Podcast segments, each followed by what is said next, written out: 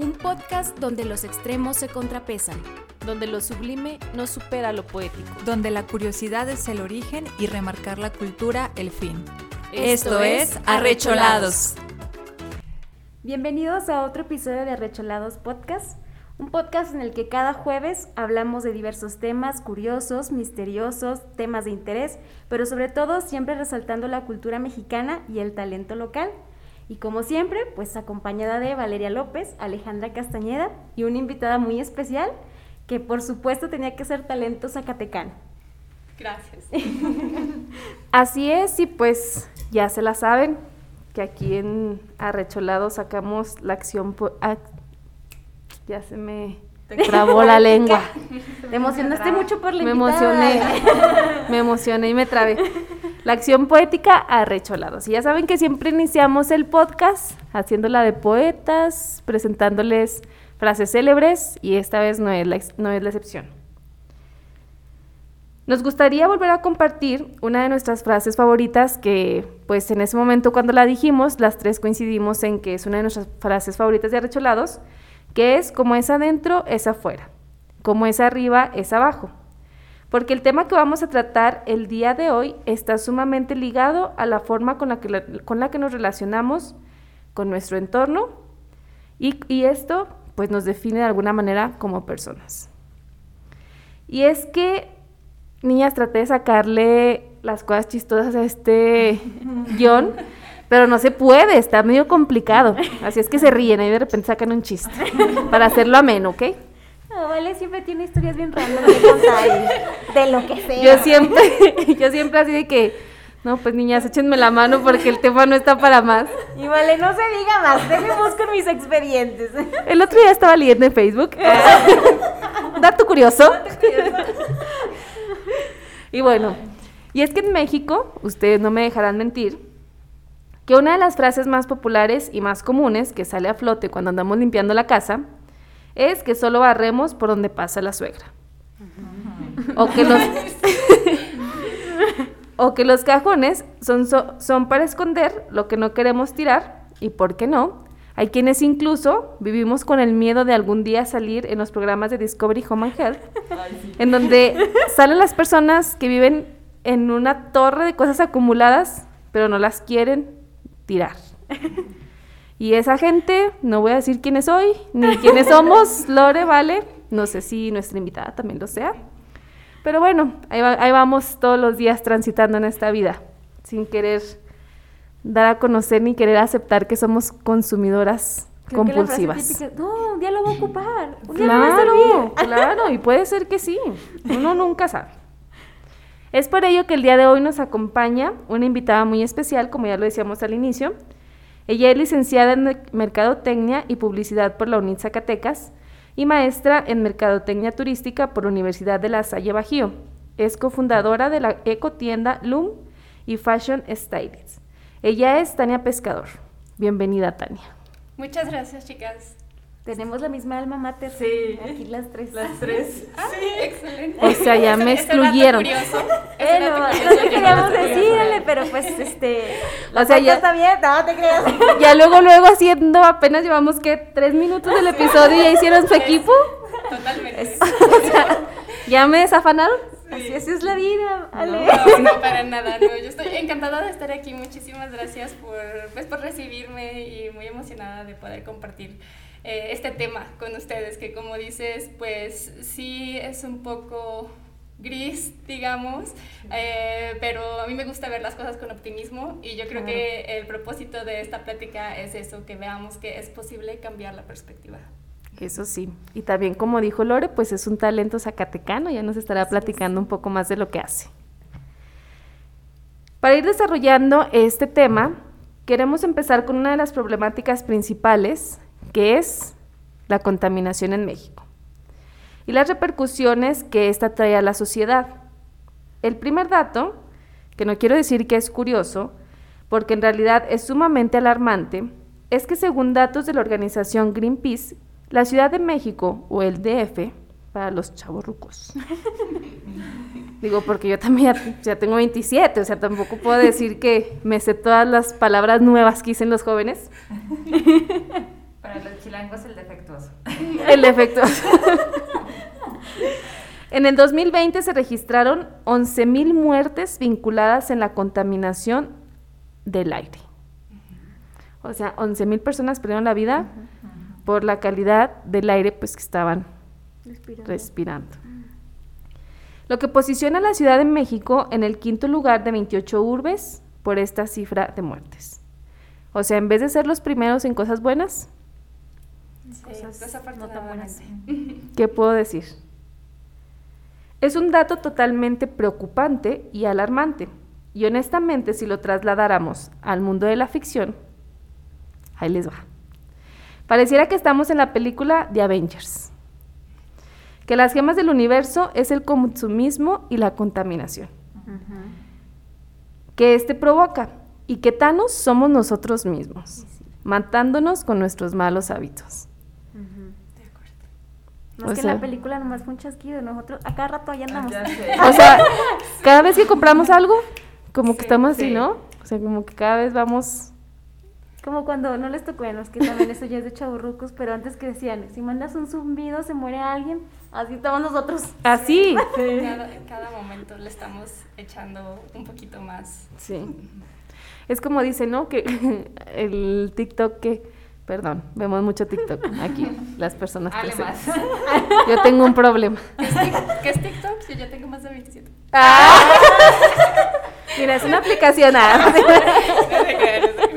Aquí mira. Mira, ahorita te la descargamos. Pero abriendo el celular, modo señora, espéreme. Vamos a estar como, ¿qué es el tiki tiki? Como dicen los papás, ¿no? Así como que esas frases raras que ellos dicen. Pero bueno, en TikTok ya ves que salen pues muchos memes y la gente saca, pues hace gracia de todas las tragedias. Y había uno que dice, dicen que cada vez, cada, cada- en cada parpadeo mueren 11 personas, algo así. Y que un chavo se pone así unas, como unos pegamentos aquí. Dice, yo no voy a matar a nadie, yo no voy a matar a nadie, a mí no van a culpar. Así nosotros, pero a la inversa. Sí. O sea, nos vale y seguimos consumiendo y pues bueno, con este tema a mí me cayeron muchas pedradas, la verdad. Nunca es tarde para darse cuenta y Sí. comenzar el cambio. Así es, pues otra- por eso invitamos a Tania, porque nos va a venir a cambiar esta perspectiva que tenemos. También en un artículo de revisión, de revisión realizado en México durante esta pandemia, que se llama Revisión Rápida, Contaminación del Aire y Mortalidad por el COVID, reveló que el riesgo de mortalidad y morbilidad por COVID-19 se incrementa con exposición crónica y aguda a la contaminación del aire. Y claro, es sumamente obvio porque el COVID ataca directamente a los, a los pulmones y aunado a ello todavía tiene, tienes que respirar pues un aire de mala calidad. Si al final de cuentas estás tratando como de regenerar tu aparato respiratorio y tu entorno no te ayuda, pues es como un tanto obvio que sucedan estas cosas. Desgraciadamente los seres humanos hemos querido dominarlo todo. Y la evidencia está en los hechos. En una publicación denominada La contaminación del aire, realizada por Gloria Celia Carreño Alvarado, expone que la primera motivación para estudiar la naturaleza fue para, para dominarla, apropiarse de lo que el hombre tenía en su entorno y que podía utilizar para su confort, como lo son alimentos, vestido y refugio.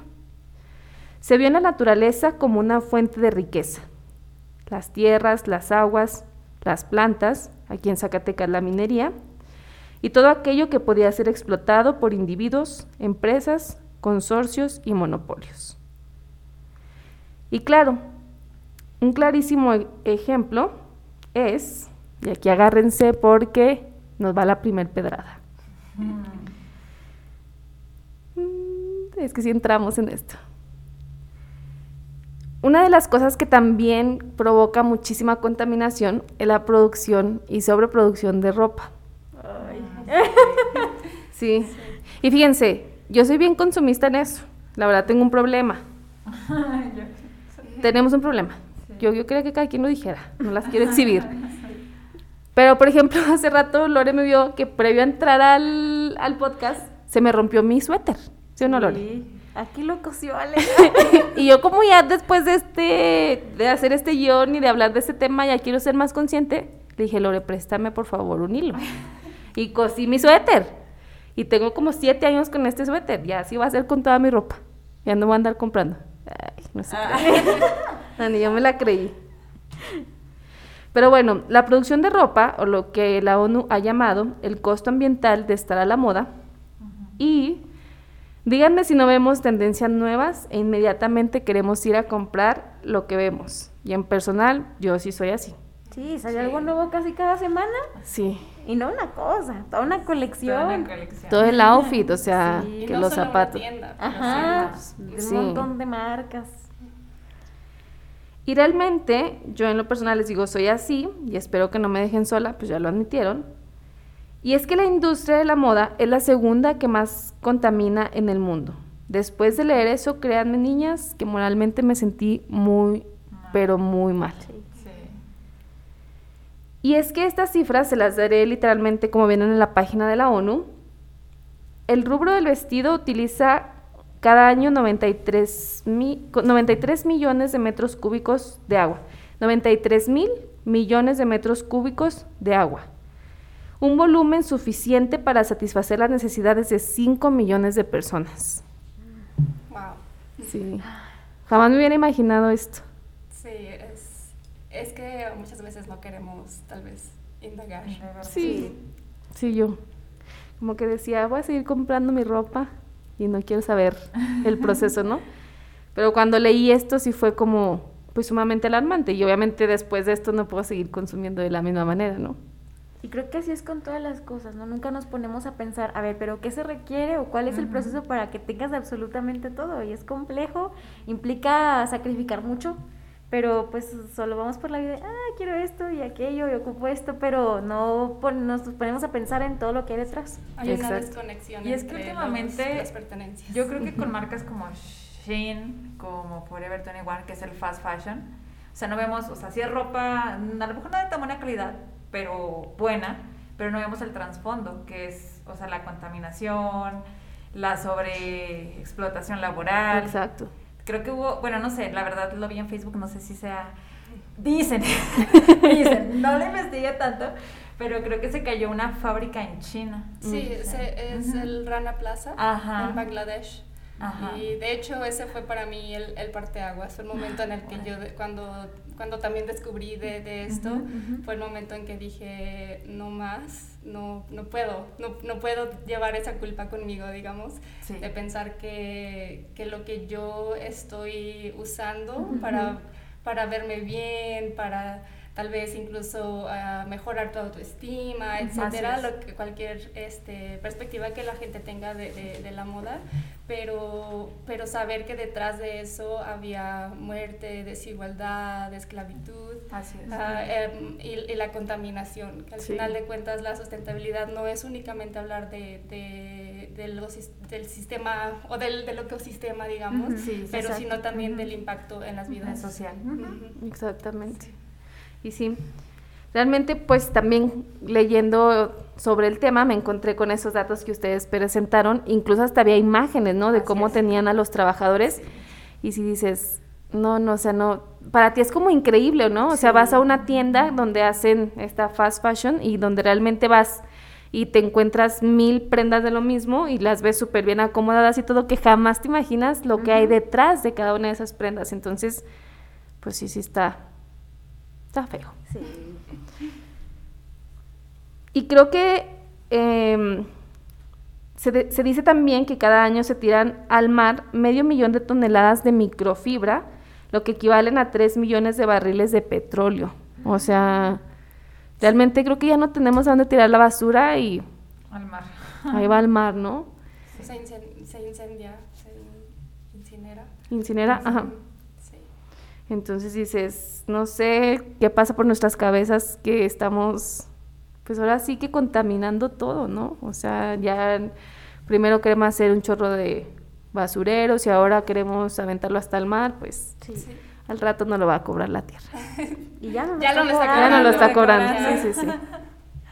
Y creo que el reto que esto representa es dejar de ser tan consumi- consumistas e intentar estar al día y solamente consumir lo que realmente necesitamos. Créanme que esto es principalmente una indicación para mí. y un reto... no las oigo, no las oigo.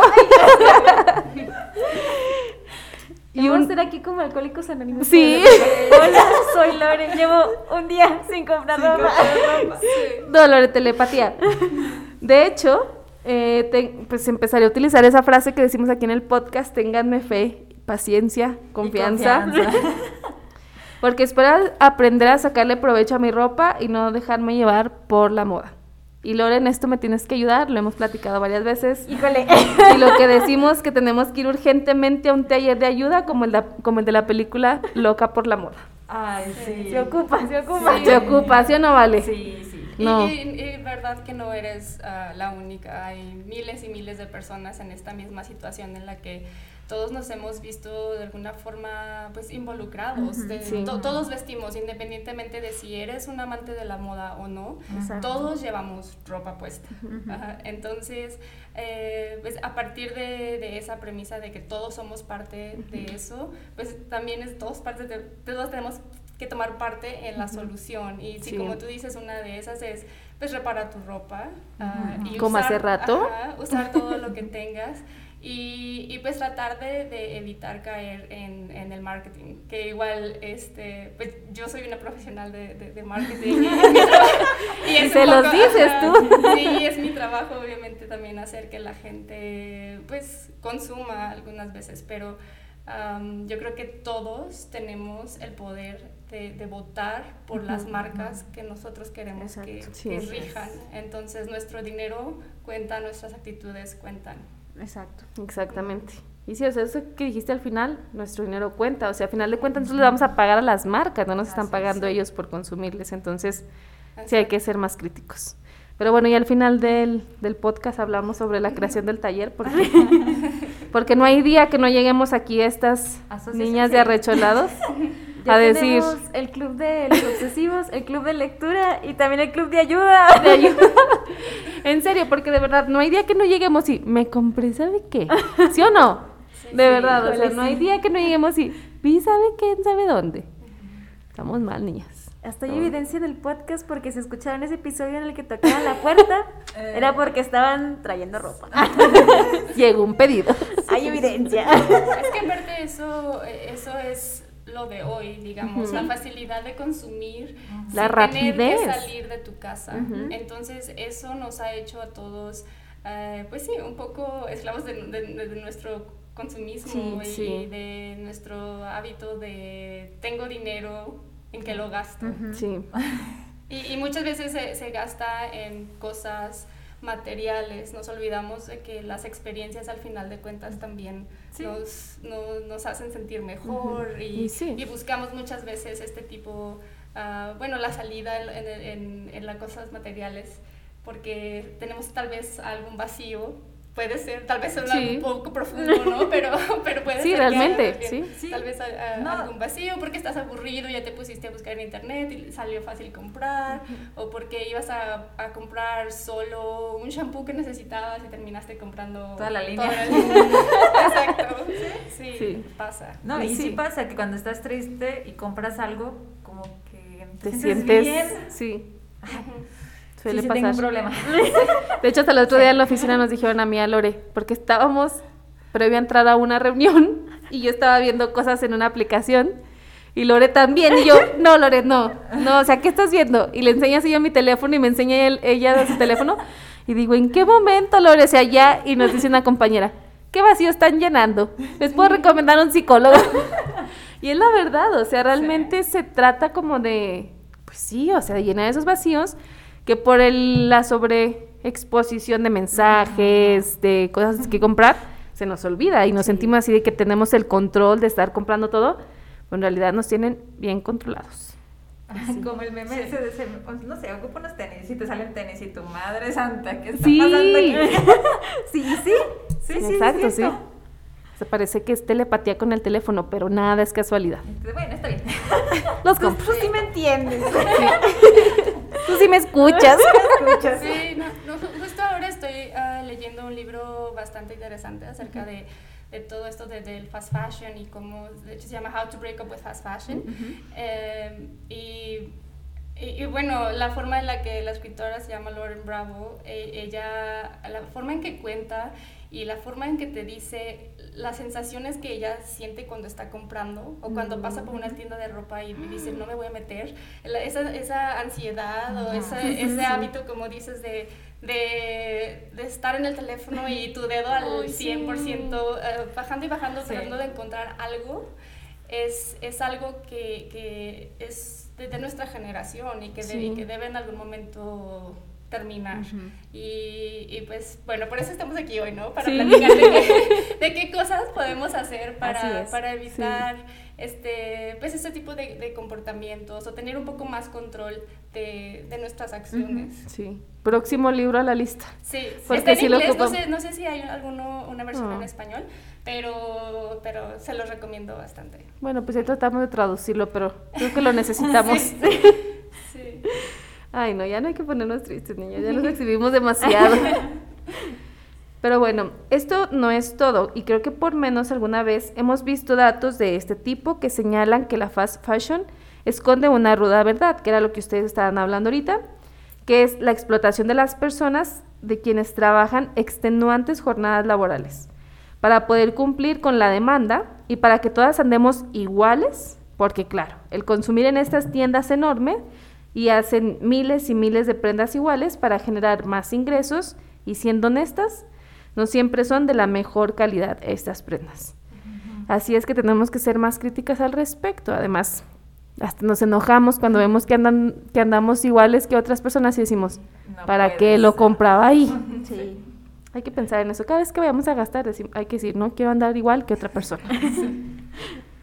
Y también me gustaría compartirles otro dato, porque a mí me ha pasado que compro pantalones en tiendas departamentales y yo veo que la marca dice que está pues hecha en Estados Unidos. Y la maquila, no sé si así se diga, o la creación, el ensamble de la prenda, es en México.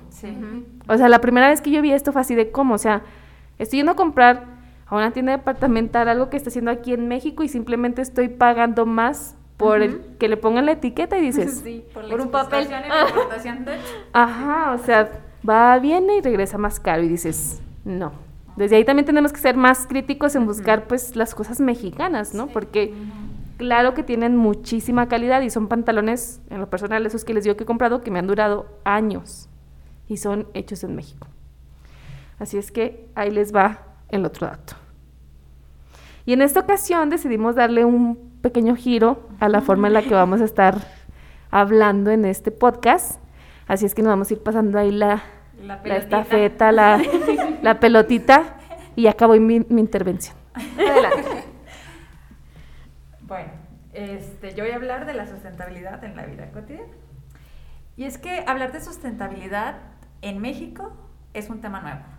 Mínimo son tres décadas, que ya medio se empezaba a escuchar y que era muy importante. Cabe recalcar que en el presente nos hemos ido concientizando de poco a poco. De acuerdo a datos generados, sí, aquí nos gusta dar muchos datos. datos curiosos. Muchos datos curiosos y muchas probabilidades. Más aval. Más a De hecho, sí. De acuerdo con datos generados por una investigación realizada por una empresa de relaciones públicas que se llama Next Strategic, que se llamó Mexicanos Sustentables, habla de la autopercepción que tenemos en este rubro. Pero hacen como, bueno, lo que yo creo que yo hago contra la realidad. Entonces, bueno, el primer dato es, de acuerdo a nosotros, el 74% cuida el medio ambiente. De acuerdo a lo que nosotros pensamos. A lo que nosotros pensamos. No, pues mira, todos nos vamos a ver guapos, sustentables, santos, que separamos la basura. Y no es cierto. Y no es cierto. Somos mentirosos en eso. De acuerdo al 50, de acuerdo a este a este estudio, solamente el 58% participan en acciones de limpieza pero solo el 37 recoge la basura de otras personas. Sí. El, 66, el 69% afirma que prefiere comprar marcas con empaques reciclables, pero solo el 50% evita la compra de los plásticos. Entonces, como, a ver, de hecho había otro que decía que el 90% que sí, que nosotros separamos la basura, no es cierto. No es cierto. sí, es, que hay, una, una, separación muy grande entre la percepción y, la, y la realidad. La realidad. Exactamente. Nomás vean el camión de la basura. A ver si siento que va separado. Bueno, y yo creo que eso es algo que, bueno, no lo platicamos al inicio, pero yo, yo vivo en Ámsterdam, no, no vivo aquí en México. Y, y, eso es algo que a, mí me empezó a dar como un shock muy grande cuando yo uh, empecé a vivir allá y separaba mi basura. Allá separamos uh, los plásticos, el papel, uh, bueno, se separa la basura. Entonces, es, eso de separar la basura te ayuda a percibir cuánta basura de verdad estás creando sí, sí, claro. diario, porque aparte tienes que pues ir a tirarla al contenedor que tal vez no te queda frente de tu casa, pero tienes que caminar, de momento creo que camino dos cuadras para llegar a ese contenedor, entonces ahora es como, uy, dos cuadras para llegar a tirar papel, mejor yo no pido más cajas, no, no, ese, ese tipo de percepción de... de sí, como decíamos, la, separación entre lo que de verdad es y visualmente tenemos esa capacidad de, observar, o lo que hacemos en México, que es, si se tira, desaparece. Así es. Exacto. ¿Qué, es lo que sucede aquí? La gente lo bota y piensan que tirarlo es como que mágicamente se va a algún lugar. Sí. Sí, sí sabe un lugar, ¿verdad? Pero no, pero ahí se queda. pero no desaparece. Miles de años. No es donde usted cree. pues sí, o sea, o pasa muy seguido de que yo conozco mucha gente que dice, sí, sí, este, eh, separa mi basura. Y llega el camión de la basura y todo, junto. Entonces, como de, ¿qué onda? Pero bueno, hay ciudades grandes como Ciudad de México, que ahí sí son un poquito más... ¿El DF? El defectuoso. Así lo dicen. Y un dato curioso, a pesar de que las empresas mexicanas han aumentado las actividades para darle mayor importancia a la conservación del medio ambiente, la encuesta arrojó que solamente el 29% de la sociedad eh, cree que estas acciones carecen de credibilidad. Sí. O sea, sí, pues lo hacen. No sé por qué pensamos que todo es para evadir impuestos, pero. no sé, no sé por qué. Esa es, esa es una. Ah, pues es creo que una de las problemáticas principales de, de la crisis ambiental, que es la, la apatía del ciudadano, de que pensamos que las grandes organizaciones o el gobierno es el responsable de solucionar el problema pero como todo. Como todo, ¿no? Ah, no sé, los sueldos están bajos, el gobierno, bueno, en, fin, ¿no? Todos los problemas queremos que el, gobierno lo resuelva. Pero la realidad es que no nos podemos quedar sentados, esperar a que el gobierno decida actuar, porque todo lo que nosotros hacemos influye en esta crisis ambiental. Desde el momento en que dejamos la cama por la mañana. Exacto. ¿Cuánto tiempo pasas en la regadera? ¿Qué tomas de desayuno? Ah, ¿Cómo te vas al trabajo? Eh, si ya te compraste una coca todo, todo lo que hacemos. El gobierno no hace todo eso por nosotros. Exacto. y, no, y, no, es por decir que el gobierno no, no tiene la responsabilidad, claro, porque la, la, falta de, de, leyes, de regulaciones, la falta de responsabilidad de las empresas, obviamente hace pues que este, este problema se convierta más grande, pero como lo decíamos, nosotros podemos votar con nuestro dinero por las empresas que están de hecho haciendo algo bueno por el, por el planeta o por las comunidades en vez de apoyar empresas que solo se están acabando los recursos. Sí. Y es que creo, bueno, también la parte del mexicano es como de, si hago poquito, eh, no es mucho, pero estoy haciendo algo.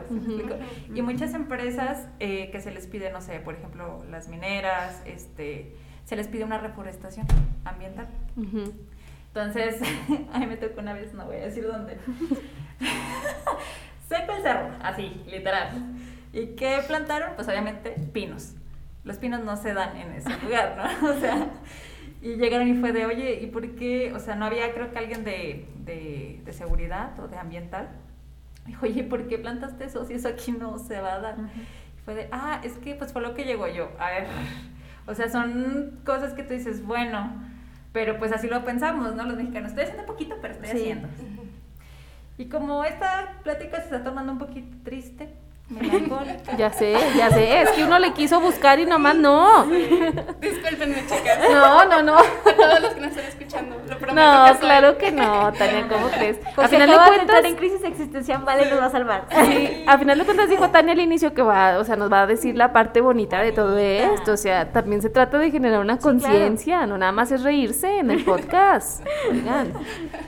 Pues yo sí les voy a hablar de los productos ecológicos más vendidos por internet en México. Por internet porque pues ahorita por temas de pandemia y por facilidad casi todo lo compramos ya Sí. por esta vía. La realidad es que los productos no reciclables han ayudado a que la vida sea más fácil y que sean más rápidos de consumir. Y hay que admitirlo, los usamos en la mayoría de las actividades cotidianas. Pero hay que enfatizar, el precio es muy alto.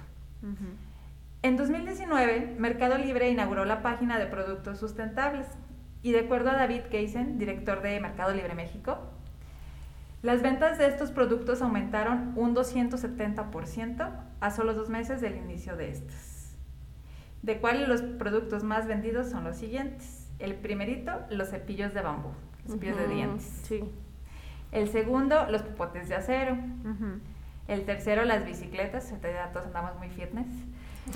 Ah, nomás que aquí en Zacatecas está bien difícil de subida y bajada. No, pues, de bajada sí puedes, De pero bajada. de subida. No, el problema es que te frenes, ¿verdad? ¿De qué vas a bajar? Vas a bajar. Oye, subía tú vas cargando la bici mejor. En cuarto, los focos ahorradores. Y en quinto, los mini split ecológicos. Que yo esos no los he split. visto. Yo esos no los he Pues es que aquí en Zacatecas casi siempre hace frío, entonces... Sí se ocupa el mini split. Nomás hay dos estaciones. Sin embargo, hay otros productos que han aumentado su popularidad gracias a ser sustentables. Y ojo, la mayoría dirigidos al cuidado personal. Como que, bueno, más bien todo lo que usamos ecológico lo usamos más en nuestro cuidado personal. El primerito, los pañales ecológicos. A ver, bueno, yo nunca, no tengo bebés, aclaro. ¿Qué son los pañales ecológicos? ¿Las telas? Es que hay, ah, hay mucho greenwashing Ajá. en este tema. Así porque ah, tal vez dicen que les ponen algodón orgánico y por eso le ponen ya en el empaque un bebé con hojitas alrededor, yo qué sé, para que la mamá piense que está comprando un producto ecológico, cuando en realidad, pues el hecho de que le pongan algodón orgánico no lo Así hace biodegradable. Ujú. en, en realidad siguen siendo la mayoría hechos de plástico, o tal vez se refieren a los pañales que de verdad son como los pañales que a mí mi mamá me ponía, que eran de verdad tela. A mí me eran puso Wow. también. tel- eran pañales de tela que la gente pues lavaba. Sí. Y, y en algún momento, como dices tú, esa conveniencia, eh, la velocidad en la que pues la vida se da ahora, Sí. ah, nos forzó, digamos, a todos a, a- comenzar a adaptar, a adoptar todos estos productos Así que nos hacen la vida fácil. Sí. Y sí funciona, ¿eh? Porque es de los productos más buscados en el mercado libre para cuidado de los recién nacidos. Bueno, sí, porque los niños son como muy piquis en ese, en ese aspecto. El segundo, copa menstrual. Otro de los artículos respetuosos con el medio ambiente son las copas menstruales. Este producto se presenta como una alternativa ecológica en reemplazo a las toallas sanitarias y los tampones, ya que está hecha de silicona y es reutilizable. No solo encabezó las búsquedas de la categoría eh, de la bueno de la de este tipo de categorías durante los últimos meses del 2019, sino que también entró en las publicaciones con mayor cantidad de ventas, siendo también popular en países como Argentina y Brasil. De hecho, hace poquito acaban de sacar también las toallas higiénicas, pero así con los pañales, que Sí, son de tela, pero en las toallas higiénicas o en ropa interior que trae como integrada. digamos Ah, así, sí, que parecen como pañales, literal. Pues algo ya, así. por ejemplo, Saba... Sí, pues no, no se ven muy sexy, digamos. Pero eso, Saba acaba de sacar unos que sí es como ropa interior normal. ¿En serio? Sí. Es que la verdad que las empresas se están dando cuenta de que, bueno, una, como tú dices, y las cifras lo hablan, eh, el consumidor, como lo decía Ujú. yo otra vez, es- está votando con su dinero por los productos que quieren. Así Entonces, esto, estas cifras son evidentes para todas las empresas, ¿verdad? Entonces ellas se dan cuenta, uy, la- ya las chicas ya no quieren usar toallas sanitarias o tampones porque son contaminantes, entonces empiezan obviamente pues a ofrecer alternativas ecológicas, que es que es el camino, es, es lo positivo, digamos, de Sí, esta plática, sí. Que, que, poda- que podamos platicarle a la gente cuáles son esas alternativas pa- a- al plástico y a los productos que son dañinos para que los empiecen a adoptar y de esta forma podamos, am, con actos chiquitos, generar un gran impacto. Exacto. Porque aparte, pues es lo que mucha gente dice, ¿no? Pues yo para qué hago de separar mi basura y así, si al final de cuentas el camión de la basura se lo lleva igual. Y también muchos decimos de las empresas, ¿no? ¿Para qué trato de hacer un cambio si pues la sobreproducción de, de estos contaminantes está en las empresas, ¿no? Entonces, es. pues está chido esto de los nuevos productos. Sí. También ya entró en los productos de belleza. Y es que yo creo que este es el, es el más atacado, tanto por la cuestión de sustentabilidad, por la cuestión de las ah, pruebas que se les hacen a los animales. Y últimamente ya estas compañías buscan formar parte de esta comunidad a través de fabricación y comercialización de productos ecoamigables y socialmente responsables que permiten cuidar y embellecer la piel mediante elementos provenientes de la naturaleza. Bueno, o sea, también los, fabrican los fabricados también llevan, pero estos ya Ujú. son 100% naturales. Bueno, eso nos dicen, va. Ahí sí. Yo Dicen, bien- dicen. Yo bien fabricada va, y no, es... No, sí, una vez sí compré uno. Bueno, ya. Esa es otra historia. Las pruebas, eh, dato curioso, las pruebas clínicas para productos cosméticos ahora son una práctica estándar de la industria aceptada como una alternativa segura y ética de pruebas con animales. De hecho, sí, yo lo vi mucho el año pasado, que muchos de mis amigos decían, ay, es que este sí lo compro porque no lleva, este, no lleva pruebas con animales o así. Y pues bueno, Va un poco de la mano también con la tendencia Sí. a, a la- a adoptar la dieta vegana. Entonces, sí, o, o al cuidado de los animales. Y yo, eh. Sí. sí, bueno, es, sí. No, sí, de hecho, hay hasta eh, documentales donde yo vi uno en Estados Unidos, de hecho, que la vaca está abierta para que, o sea, para que tú puedas ver la carne. Y es plástico, literal, pobre. O sea, pero, o sea, sí es crueldad animal. Ya después de eso sí dejé de comer dos semanas tacos. Este, los cinco productos más vendidos en este rubro son el champú, que de hecho ese, yo, bueno, a mí me pasa, no sé, a ustedes. Eh, cuando uso el champú fabricado, me hace daño. O sea, duro, o sea, me baño y al día siguiente no me lavo el cabello y se me ve horrible. Pero es Mm. por los químicos del champú. Y cuando uso champús naturales, no pasa eso. Que tengan, no sé.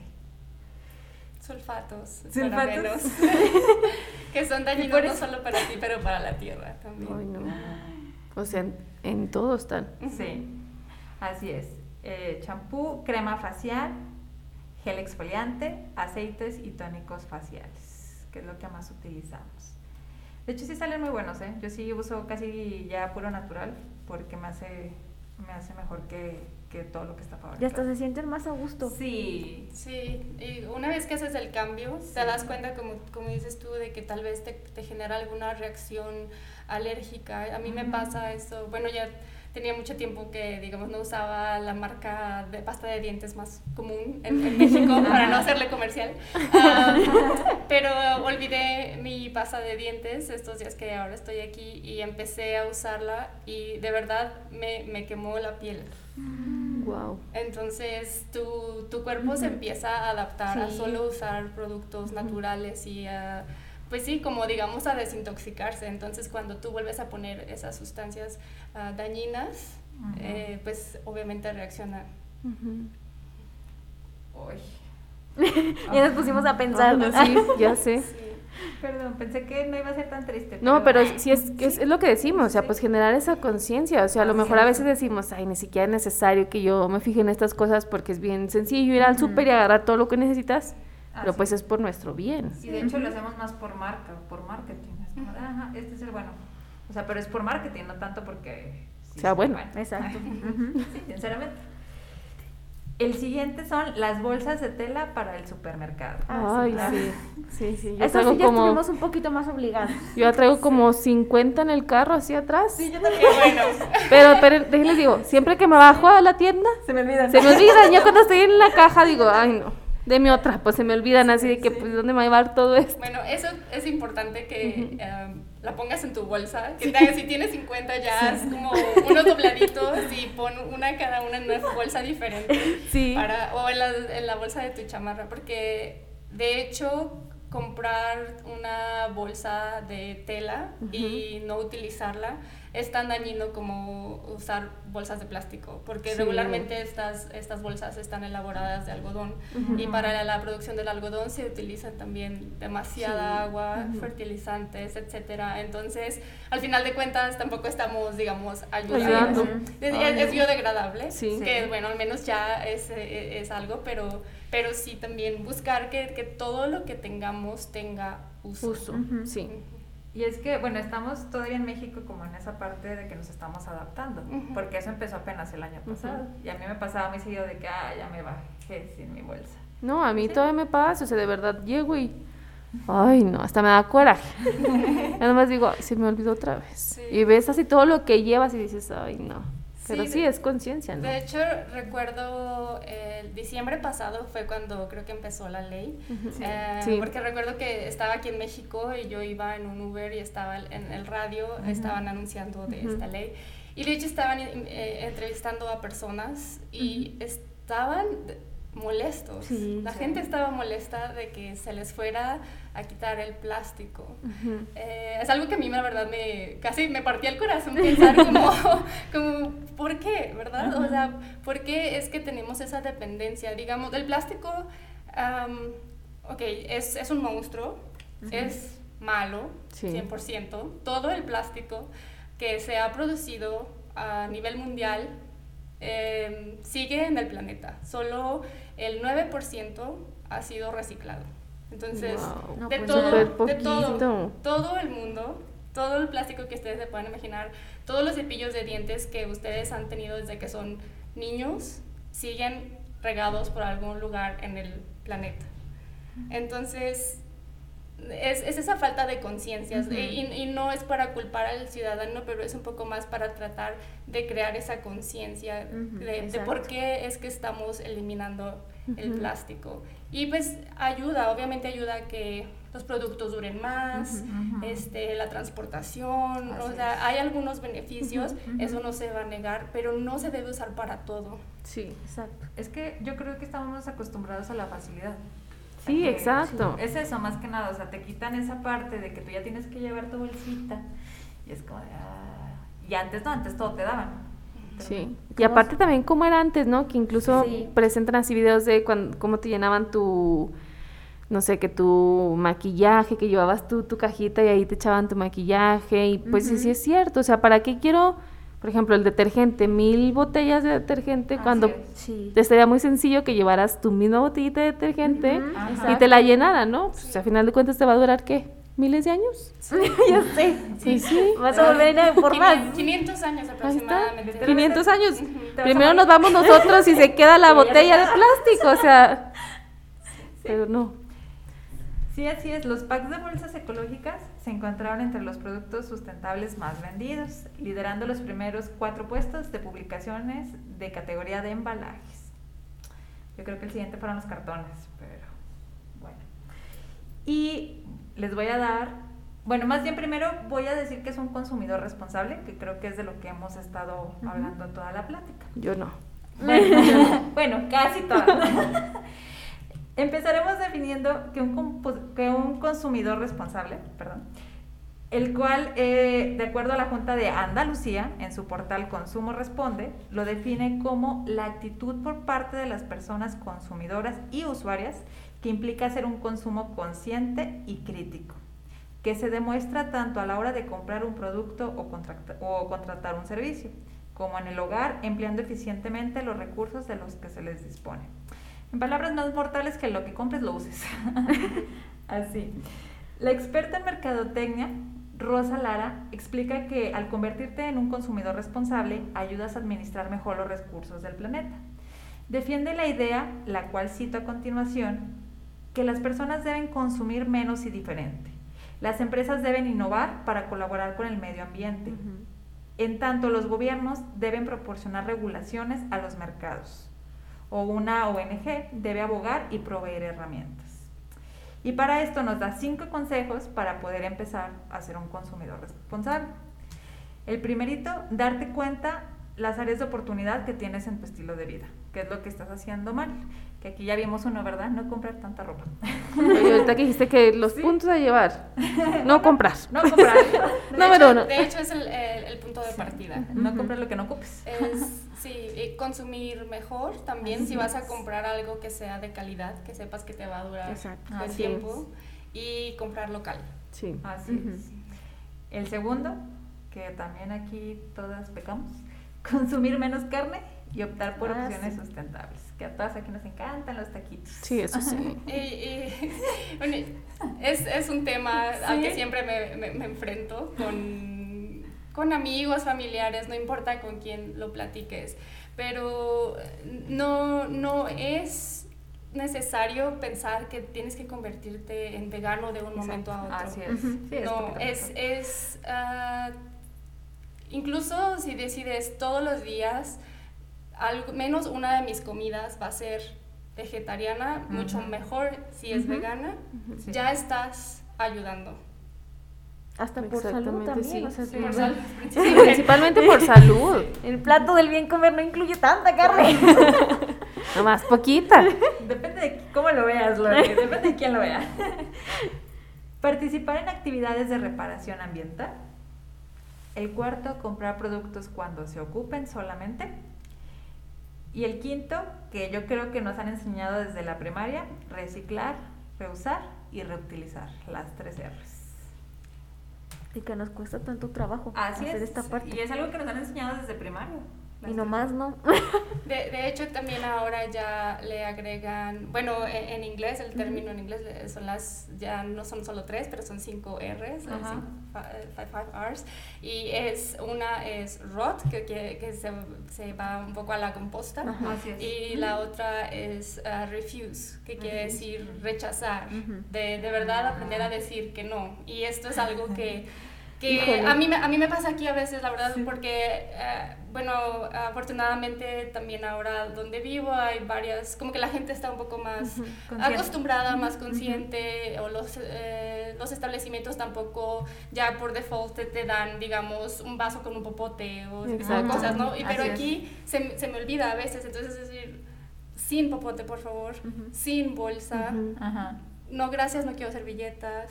Este tipo de cosas, es el, el- el rechazar de forma, digamos, amigable. Amigable. Porque Exacto. todo esto eso es, de verdad, ¿cuándo va- ¿cuántas veces vamos a comer y te dan un popote que ni siquiera usas? Así y ese es. mismo Sí. popote que termina En la en basura. la basura, basura. que termina... Sí, en porque ya te lo dieron a ti, no se lo van a dar a otro comensal. Ajá, exacto. Bueno, esperemos. y bueno, sigue. Bueno, pues ahora creo que yo voy a tocar una parte que también es un poquito delicada, pero también espero no ponernos más tristes. no. Yo quiero creo llorar. algo de lo que ya estuvimos mencionando las cuatro es que la responsabilidad de la sustentabilidad, pues evidentemente no es únicamente de nosotros mortales y ciudadanos de a pie, sino de las empresas. Y no solo de las grandes empresas y las transnacionales, que es lo que de pronto se, se tiene como consideración, sino desde las microempresas se tiene que hacer. Y no es complicado, ahorita les voy a platicar cómo podría ser más fácil y pues ya también aquí la experta nos contará más. En los últimos años se ha hablado de sustentabilidad como parte de la responsabilidad social de las empresas, pero quizás de pronto no se alcanza a visualizar todo lo que implica y creo que también ya es lo que mencionaba Vale y también Tania. Una empresa sustentable es aquella que contempla primero el bienestar de sus empleados, la calidad de sus productos y servicios, el origen de los recursos que necesita para producir, el impacto de sus acciones, claro, en el medio ambiente, pero también el impacto económico, político y social en las regiones en las que opera. Ya bien lo dijimos también que este es un tema que en nuestro país pues es relativamente nuevo, o si no es que hasta hace poco entendimos eh, la magnitud y que sí debemos de, de ponerle un foco ahí y no nada más decir, ah, pues existe y vamos viendo cómo ocurre. Se ha convertido ahora en una obligación y no en una opción, por lo que una de las prácticas más comunes es que las empresas envían sus residuos a plantas de tratamiento para no contaminar el medio ambiente. El detalle está en que rara vez comprueban que se esté utilizando la mejor opción para tratar esos desechos. Y bien, también ya lo decía Vale, de pronto nada más es como esta estrategia de las empresas por decir, ah, soy responsable socialmente, estoy haciendo algo referente a sustentabilidad, pero quizás no es lo más adecuado y no estás evaluando que, que vaya a funcionar, sino pues nada más tapemos el sol con un dedo. En el 2011 se creó el Índice de Sustentabilidad en la Bolsa Mexicana de Valores para certificar a las empresas sustentables, las cuales deben de responder a tres aspectos. Manejo y uso de recursos naturales de forma adecuada, responsabilidad social y buen gobierno corporativo, porque bien ya lo decía nuestra invitada, sustentabilidad no solo el medio ambiente, y en cuanto a buen, buen gobierno corporativo se habla, pues se refiere a anticorrupción, ética, rendición de cuentas y transparencia porque pues también Vale tocó por ahí ese tema, de pronto la desconfianza que tiene la ciudadanía de, ah, es que las empresas nada más hacen eso para evadir impuestos, es parte de la corrupción, no todas lo hacen, pero no podemos decir que ninguna, ninguna se, se, salva de esa parte. La Semarnat, por ejemplo, no se queda atrás, ya que se ha encargado de registrar a las empresas certificadas en industria limpia. Y aquí pues ocurre lo mismo, ¿verdad? No sería una mentira decir que también por parte de la corrupción a veces se hace, a veces no, y eso no lo sabemos.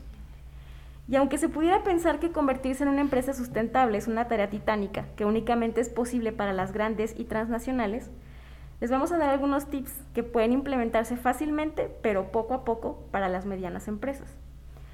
Medianas porque para las micros y las pequeñas son cosas todavía más diferentes, no están ellas esas posibilidades más allá.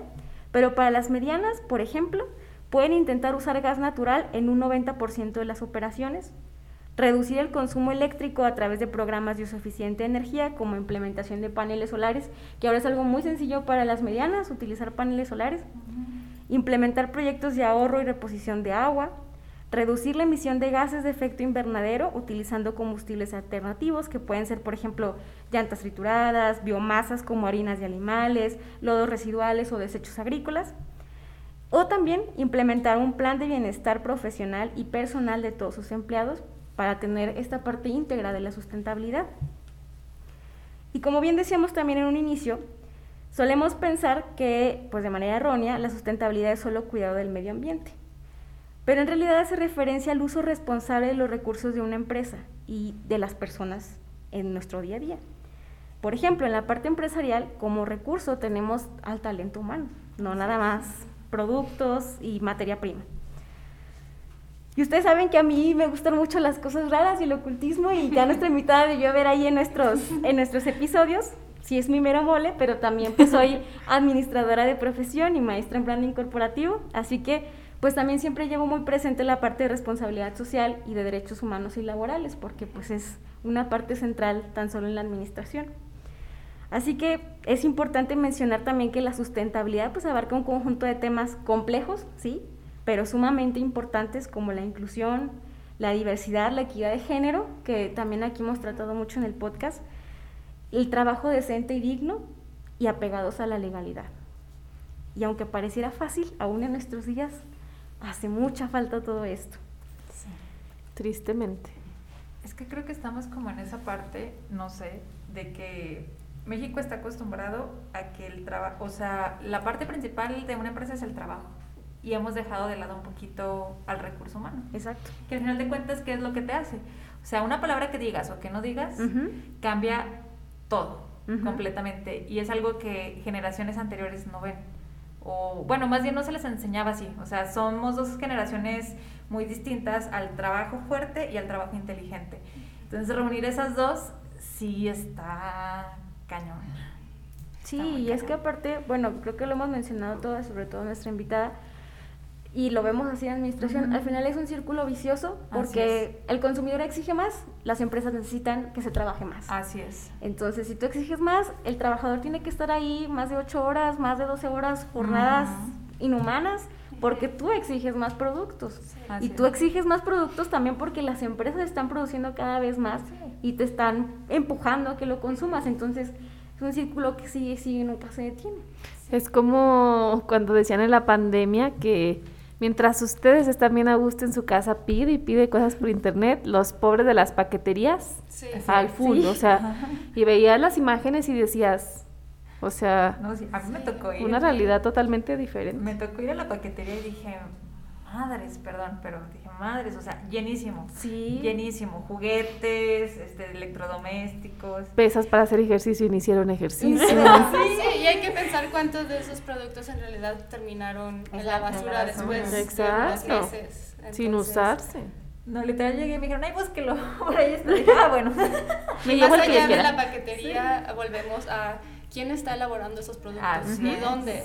Porque, Así porque muchos de los productos que, que estamos consumiendo vienen de tan lejos Ujú. y llevan unas trayectorias eh, gigantescas Ujú. que olvidamos esa parte de, de todos los Exacto. recursos también que se utilizan Sí. para que ese producto llegue a nosotros y perdemos como que la conexión entre el precio y lo que de verdad ese, ese producto cuesta. Ujú. Porque si tú piensas y te vas, digamos, a una de estas marcas de fast fashion, tal vez te vas a comprar un vestido que te cuesta, no sé, 300 pesos. Pero imagínate, 300 pesos, igual, no es nada, Nada. tanto, ¿no? Pero eh, piensa en cuánto le están pagando tal vez a la mujer que lo está Ujú. en alguna fábrica, en alguna parte del mundo. Exacto. Entonces, sí hay que tener como, es detenernos antes de consumir y pensar. Exacto. De hecho, bueno, algo, Vale no me dejará mentir porque Vale también es administradora. algo que nos dejan siempre muy en claro es que cuando tú piensas en la creación de un producto y algo que falló en esta parte del consumismo que, que es lo que opera actualmente, todos vivimos en ese sistema, es que se pensó en cómo crear un producto y cómo deshacernos de él, pero nunca pensamos en qué va a pasar cuando ya no lo ocupes, qué se va a hacer con eso, y nadie lo pensó. No. Y nadie que creó un producto dijo, ¿y con eso qué vamos a hacer? Sí, de hecho ahora pues tal vez es un tema también nuevo aquí en México, la circularidad. Y, y se habla de, de esto, ¿verdad? De, de- de Sí. qué le- cuál es el siguiente paso Ajá. para que vuelva. Exacto. Entonces, eh, yo creo que vamos por buen camino. Y, perdón, olvidé ponerlo en silencio. No te. Ah, vamos por buen camino en ese sentido y a mí me emociona mucho ver eh, pues tantos emprendedores, Sí. tantas nuevas iniciativas que, que yo creo que todos estamos despertando y, y nunca es tarde. Bueno, como dijimos antes, creo que sí es tarde. sí, sí estamos Un poquito sí. un poquito sí, pe- pero a la vez eh, es un muy buen momento para que, Sí. que generemos esta, esta energía y esta vitalidad en la, principalmente en las generaciones jóvenes, Ujú. que, que todos tenemos la- la- el acceso a la información, este, la- las ganas y que podemos simplemente ad- adoptar y desaprender, porque Ujú. lo decíamos antes, es que yo compro ese jabón, no sé por qué, tal vez porque tu mamá lo compraba Sí. toda la vida Ujú. y jamás te pusiste a cuestionar de qué está hecho, por dónde, Exacto. eh, qué, produ- qué, qué sustancias, o sea, no, no cuestionamos. Una elección consciente. como Sí, entonces ahora es momento de eso, de, de aprender a cuestionar, de aprender a, a investigar y, y fomentar eso en, en todas las personas Ujú. que están a nuestro alrededor. Exactamente. Y realmente decidir en qué gastamos nuestro dinero. Exacto. Porque ni en las finanzas somos bien administrados. Ay, no.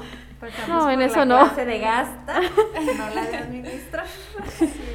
Y es que algo que desde el tercer episodio aquí en Arrecholados mencionamos es que no solo se trata de decir y van a gloriarse de ser una empresa con distintivos como Great Place to Work o ser una empresa socialmente responsable, sino que hay que dar muestras de las acciones implementadas y medir los resultados, ya sea con memorias anuales, ejercicios de transparencia, infinidad, hay ya toda una estrategia que pueden hacer, pero creo que sobre todo aquí en México son pocas las empresas que realmente tienen áreas específicas Así de es. trabajo para responsabilidad social, Sí. para cuidado del medio ambiente, para buen gobierno corporativo, porque por ejemplo las transnacionales sí lo tienen por áreas. Sí. Hay un departamento exclusivo para buen gobierno, Así de es. ética, responsabilidad Sí. social, y aquí o comunicación o administradores o mercadólogos, ahí aviéntense todo lo que Todos puedan. No, pero, es- pero sí es importante que, como decía, apoyemos a los pequeños negocios. Bueno, en Sí, este claro. caso, como ustedes saben, ah, nosotros ju- junto con mi familia comenzamos ah, un, un negocio que se enfoca en esto, en apoyar eh, pues la conciencia ambiental y ofertar productos que son buenos para, para el medio ambiente, para las personas. Y yo creo que nosotros nos preocupamos tanto por, por cuidar esa, esa cadena de valor, por ah, hacer que el comercio sea justo, que, que los productos que estamos ofertando sean 100% mexicanos, que no vengan en empaques plásticos, etcétera, que en realidad no necesita ser la gran empresa Exacto. para Así es. generar cambio. Nosotros también pues nos preocupamos de que nuestros empleados estén satisfechos y aunque seas una empresa chiquita, tú puedes Exacto. comenzar a generar esa transformación am, pues sí, laboral, digamos. Así es.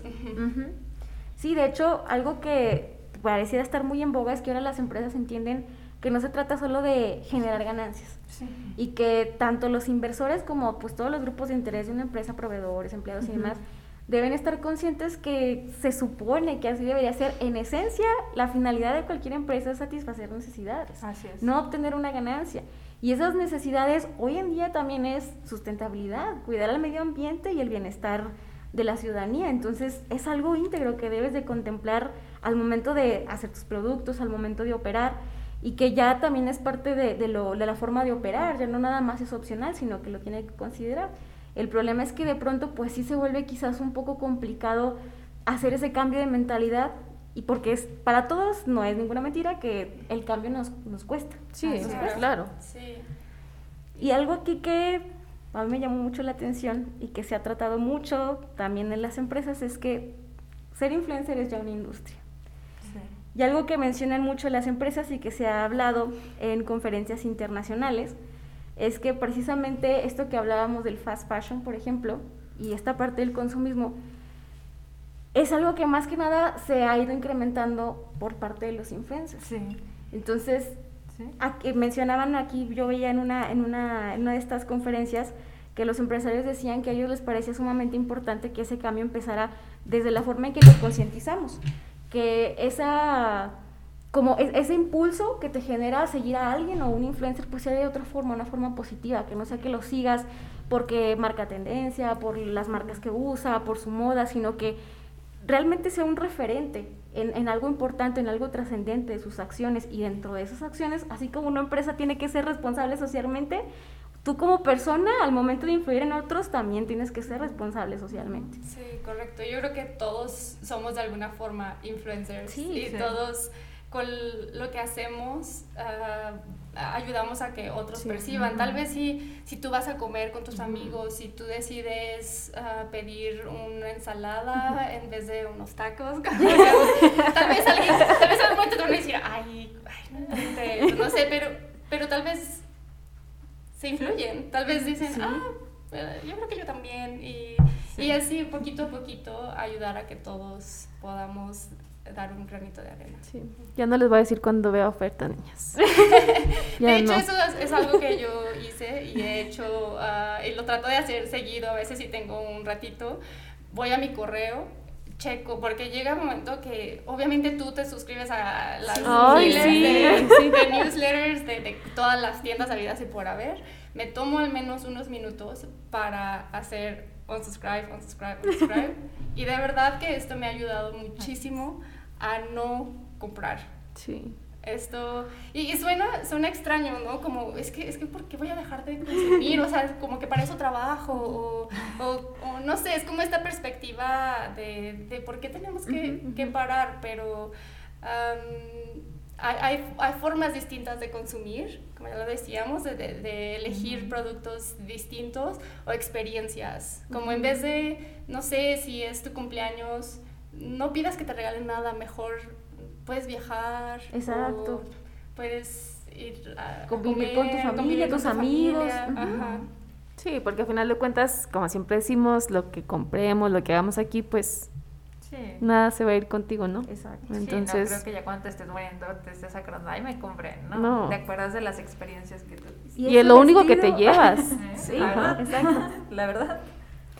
Y bueno, así como dimos algunos tips para las medianas empresas, también las micro y pequeñas pueden sumarse a la sustentabilidad con medidas más sencillas, poco costosas y fáciles de implementar. Por ejemplo, motivar el uso del transporte público, digitalizar los procesos para minimizar el uso de papel y creo que es algo que Uy, pues casi sí. más obligado que por Sí. voluntad se hizo ahora en la pandemia. Sí. Necesitamos digitalizar muchas cosas y vimos que sí funciona, no pasa nada. Nada más necesitamos que nos dieran un empujón. Ahora el problema es no dejar de hacerlo aunque ya no haya pandemia. Cuando pase todo esto, que se haga algo normal. Sí, que se, que se Ajá, mantenga. Exacto.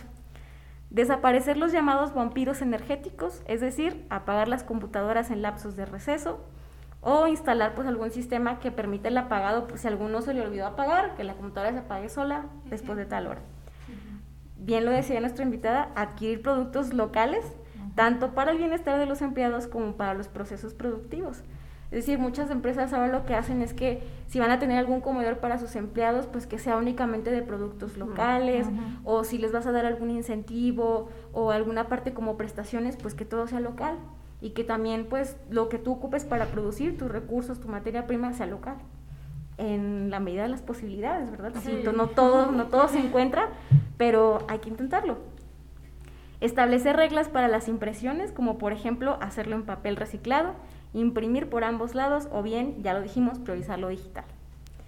Preferir multifuncionales impresoras normales porque también evitas tanta tecnología que no utilizas y estás en una sola y que además son muy contaminantes. Y va de la mano con no tirar los cartuchos de tintas vacías porque son uno de los contaminantes más grandes. Ya hay muchas empresas eh, que, hacen cartuchos de impresión que tú los llevas y ellos los reciclan. Y los rellenan, ¿no? y también, también hay como que esa opción, ¿no? Entonces, mejor no tirarlos. O mejor no imprimir. Mejor sí. Sí, sí, sí. Y como siempre, también dijo Vale, pues no podían faltar los datos curiosos de la sustentabilidad. Uno de ellos es que si laváramos la ropa con agua fría, estaríamos generando un ahorro del 90% de energía. Si laváramos los trastes en máquina lavavajillas, generaríamos un ahorro de hasta el 60% de agua. Y también ya dijo Vale, cada kilo de carne de res que consumimos genera 13 kilogramos de CO2 por lo que valdría la pena, ya también nos lo dijo nuestra invitada, no se trata que se vuelvan veganos, vegetarianos y no sé qué más, sino simplemente reducir un poco ese consumo de carne, que hasta ya dijimos es por salud también. Que nos dé ahí el remordimiento cuando vamos a pedir los taquitos y decir, mejor. Yo siento que... Eh, en, México es un tema que a la gente le cuesta muchísimo trabajo. Es México es su comida y creo que debemos aprender a cocinar diferente.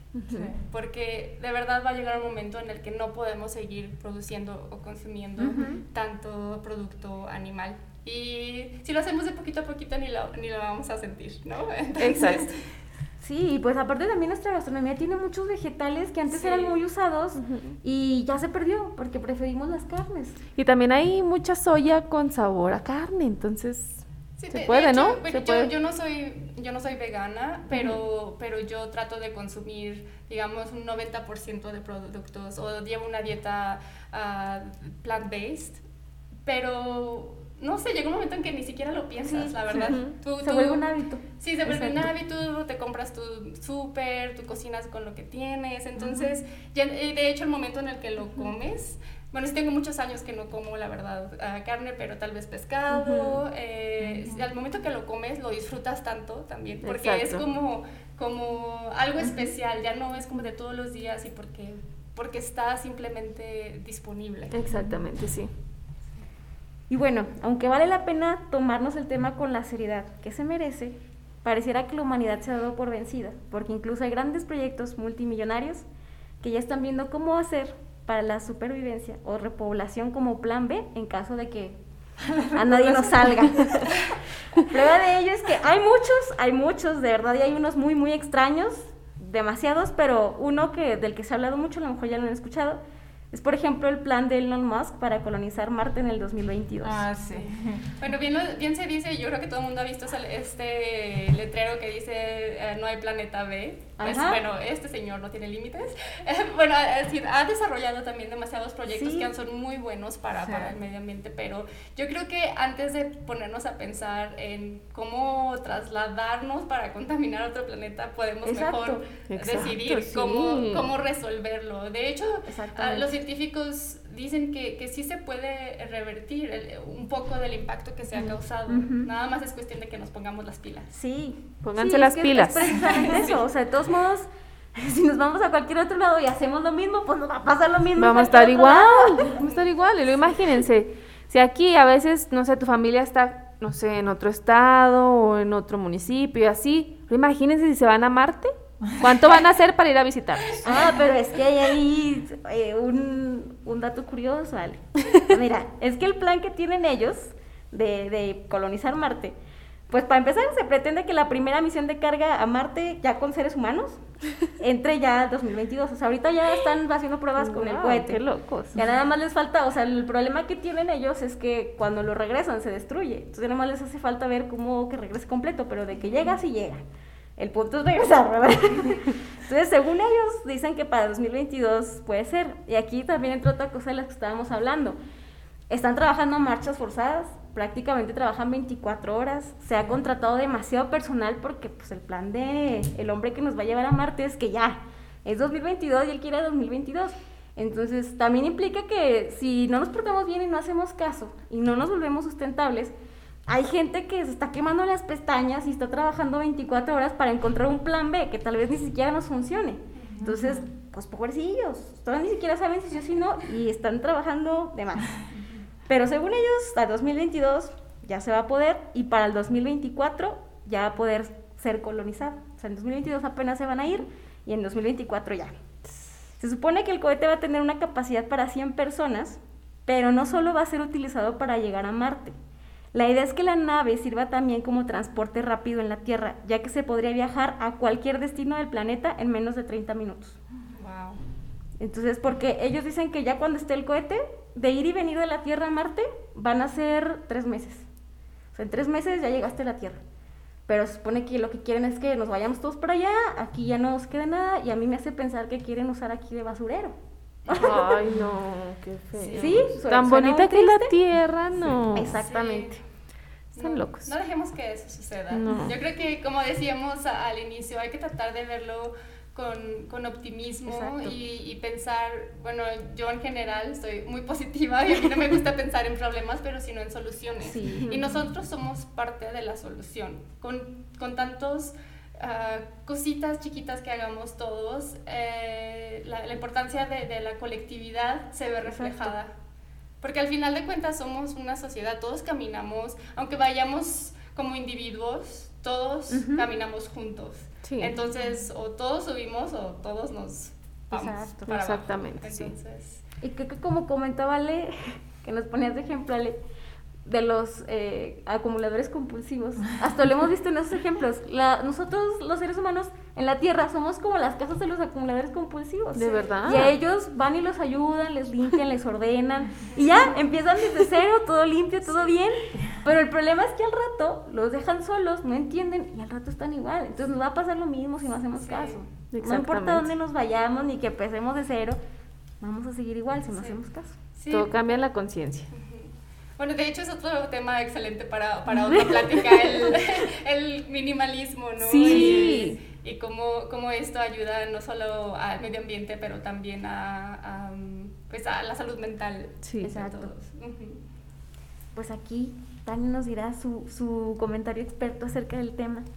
Uf, pues ya hemos dicho tanto, hemos dicho tanto. Yo creo que eh, hemos dado ya muchos datos también, muchas cifras, ah, unas que, que nos asustan y, y otras que igual también nos, nos, nos alentan a que el cambio ah, es, es posible. Entonces, pues no sé, yo creo que yo, yo simplemente quisiera una vez más recalcar la, la importancia de que, que todo lo que hacemos cuenta y, y que nosotros podemos y tenemos las riendas.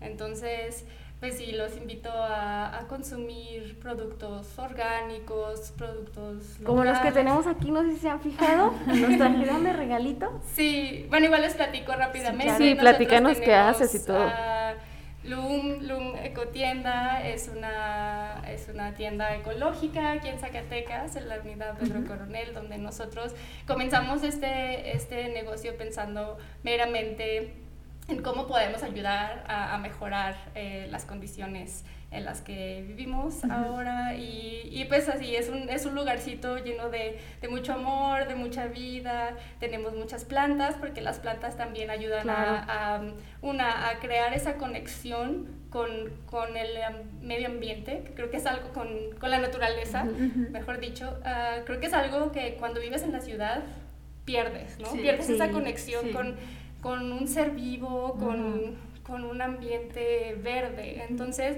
al tener plantas, tú empiezas también como intuitivamente a cuidar de otro ser vivo. Sí. Ento- y aparte cuidan pues también de, de, de la calidad del- del aire. Sí. Entonces, bueno, tenemos plantas, tenemos muchos productos orgánicos, eh, ecológicos.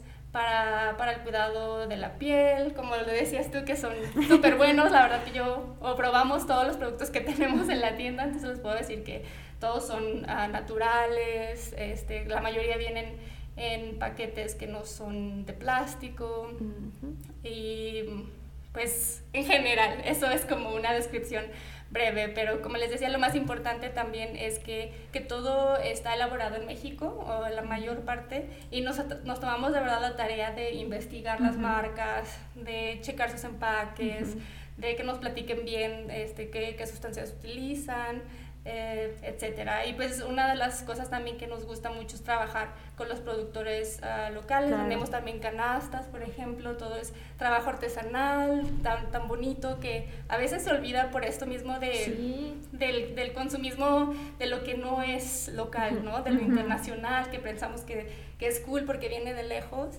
pero todos los productos que tenemos este, son eh, mucho mejor incluso. Entonces, sí, también nos, nos, gusta apoyar el talento local porque hay muchísimo talento uh -huh. en México y, y sí, hay tantos emprendedores haciendo cosas padrísimas en cuestión de, pues, de todos estos productos y, y yo creo que es muy padre ver que, que la comunidad crece. Entonces, sí. si ustedes quieren pues checar la página, estamos en, en Instagram como Loom, es L-U-U-M punto ecotienda. Así estamos también en Facebook y ahí pueden eh, pues checar los productos que tenemos. Pero compartimos también tips de cómo cuidar sus plantas o tips ecológicos. Mm. Eh, un poquito de todo, porque creemos que, que nosotros podemos ayudar a, pues sí, a fomentar la, claro. el, el, consumo responsable. Así son empresas socialmente responsables. Sí, es así son empresas socialmente responsables. Tani, platícanos también cómo, bueno, ahorita nos decías, tú eres mercadóloga desde la licenciatura y de la maestría. ¿Cómo le haces pues para compaginar esa parte? Pues el marketing busca como tal el consumismo, pero también estás haciendo esa labor social de tener una tienda ecológica. Sí, bueno, afortunadamente he, he podido, digamos, elegir eh, ámbitos en los que puedo ejercer sin, sin necesariamente, digamos, impulsar el consumismo. He trabajado en una universidad, he trabajado también en una página web que, que proporciona información a todos los internacionales que se sitúan en, en Holanda. Entonces, uh, para mí no ha sido tanto como uh, impulsar a la gente a que compre. Pero sin embargo, hubo un tiempo en el que yo tenía un, un blog un blog de moda donde me gustaba también, pues, como decimos un poco así como el papel del influencer, de me pongo algo que se ve bonito, me tomo una foto, tal, pero llegó un momento en el que ya no sentí, me sentí muy desconectada de, de lo que éticamente yo creo uh -huh. que es correcto uh -huh. a, a, lo que estaba comunicando. Entonces eh, dejé de, de, de, trabajarlo por un tiempo porque exactamente como tú dices, había esa desconexión que, sí. que no va, ¿no? Y eh, después lo retomé, pero ya un poco más eh, pues ligado a lo que estamos platicando ahorita, de uh -huh. impulsar a marcas que pues que trabajan de forma responsable. Entonces eh, he tenido la oportunidad también de trabajar con una que otra marca en promocionar sus productos, pero siempre fomentando que solo lo compres si lo necesitas. Exacto. Y, y de que están elaborados con materias primas responsables también. Así es que cada vez que vayan a comprar algo, pregúntense, ¿lo necesitas? Y si están elaborados. Y si está elaborado con, con materias que son uh, biodegradables, uh -huh. porque de verdad, si ustedes checan, chequen las etiquetas de su ropa, uh -huh. sí. nada más. Y, y, si ustedes checan las etiquetas, se van a dar cuenta que la mayor parte de la ropa de sus closets está hecha de poliéster. Sí. sí. sí. Y el poliéster es plástico. Si ustedes se dan cuenta tal vez a veces que están así como en algún cuarto y de repente o de la nada así como que les da calor, es porque la ropa que están usando o que estamos usando, porque seguro esto que tengo, tal vez lo tengo ya desde hace muchos años, pero eh, probablemente está hecho de, de poliéster también. Eh, es, es, plástico y al final de cuentas este tipo de, de, prendas cuando tú ya no las quieres, vas, las tiras al bote de basura o como sea que te deshagas de ellas, no desaparecen. No. Uh -huh. Se van, Exacto. se convierten en microplásticos uh -huh. que al final de cuentas se van al océano, que al final de cuentas los pececitos los consumen y no. nosotros terminamos consumiéndolos, porque es lo que nos llevamos al plato. Entonces, pues sí. Ay, no. Hay que ser conscientes.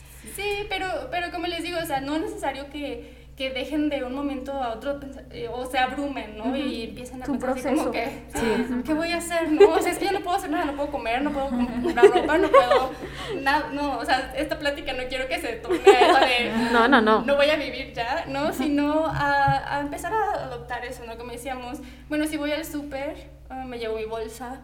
Si voy a, si estoy enfrente de, no sé, un, ah, no sé qué podamos comprar, digamos, un cereal, voy a comprar el que tenga un empaque más pequeño o que no tenga empaque en lo absoluto. O en vez de irme al súper, me voy a ir al mercadito donde Ah, lo puedo Sí. yo llevar mi propia bolsa, lo compras a granel. Sí. Eh, este tipo de acciones que, que son tan simples, de verdad que es tan sencillo y a veces hasta se disfruta más Exacto. irte al mercadito y ahí estar como pues con los- el sonido, las, los olores de las frutas, las verduras, más que irte al súper y estar en una cola por horas, ¿no? Sí, exactamente. Entonces yo creo que este tipo de acciones cuentan. Y visiten también la tienda, porque si no tenemos dónde comprar esas cosas, es nuestra, como decir, ah, yo ni sé dónde venden eso y así, ya les dimos Ahí, una miren, ahí alternativa. dice. No hay pretexto, Sí, no hay pretexto. Y hay que buscarle siempre el lado positivo. Y bueno, ya para celebrar este podcast, esta plática, me gustaría compartir una frase del célebre Nezahualcóyotl que dice, ¿acaso vendrás una vez más? ¿Acaso volverás a vivir? Solo una vez perecemos, solo una vez aquí en la tierra. Así es que esta es nuestra casa, cuidemos nuestro planeta y aunque pareciera que son acciones mínimas, hagamos lo que está en nuestras manos para que este planeta pueda estar Así bien. es. Porque si la tierra está bien, todos estamos, bien. Oh, qué bonita frase se me echó de mí. Acción poética, arrecholada. Sí, totalmente. Quédate con quien te diga cosas bonitas como Ale. ¿Eh? Por eso me senté. Novio de Ale, esa era indirecta. ¿eh? Tip. Tania, pues muchas gracias. La verdad es que nos sentimos muy a gusto platicando de este tema. Era un tema que realmente no habíamos hablado en el podcast y era un tema para el cual tuvimos que investigar porque muchas cosas desconocíamos.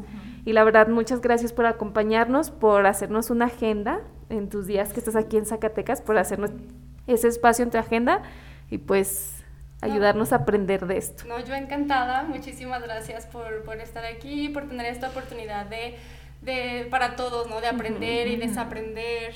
Y, y no sé, yo lo disfruto mucho. Y como les dije eh, fuera del aire, me emociona mucho que, que son un, un grupo de chicas que están emprendiendo, que el emprendimiento femenino es súper importante Sí, ahora. Entonces, incluso mucho más orgullosa de ser zacatecana, de ser mujer y continúen con el trabajo excelente que están haciendo. Muchas Muchas gracias, Tania. gracias. gracias. Y bueno, este fue nuestro episodio 14. Sí. Sí, sí, 14. 14. Que luego se me, ya, se me. Se nos olvida. Se me va, se me va. Oye, qué rápido, 14 Sí. episodios. Wow, sí. Súper rápido. Eh, no se les olvide suscribirse a nuestras redes sociales. Aquí se las dejamos. Por aquí. Por aquí. Dijo algún- ¿Por alguna parte? Por aquí. Y muchísimas gracias, Tania, nuevamente por habernos acompañado. Nos vemos Nos pronto. vemos en el próximo episodio. Hasta la próxima. Gracias.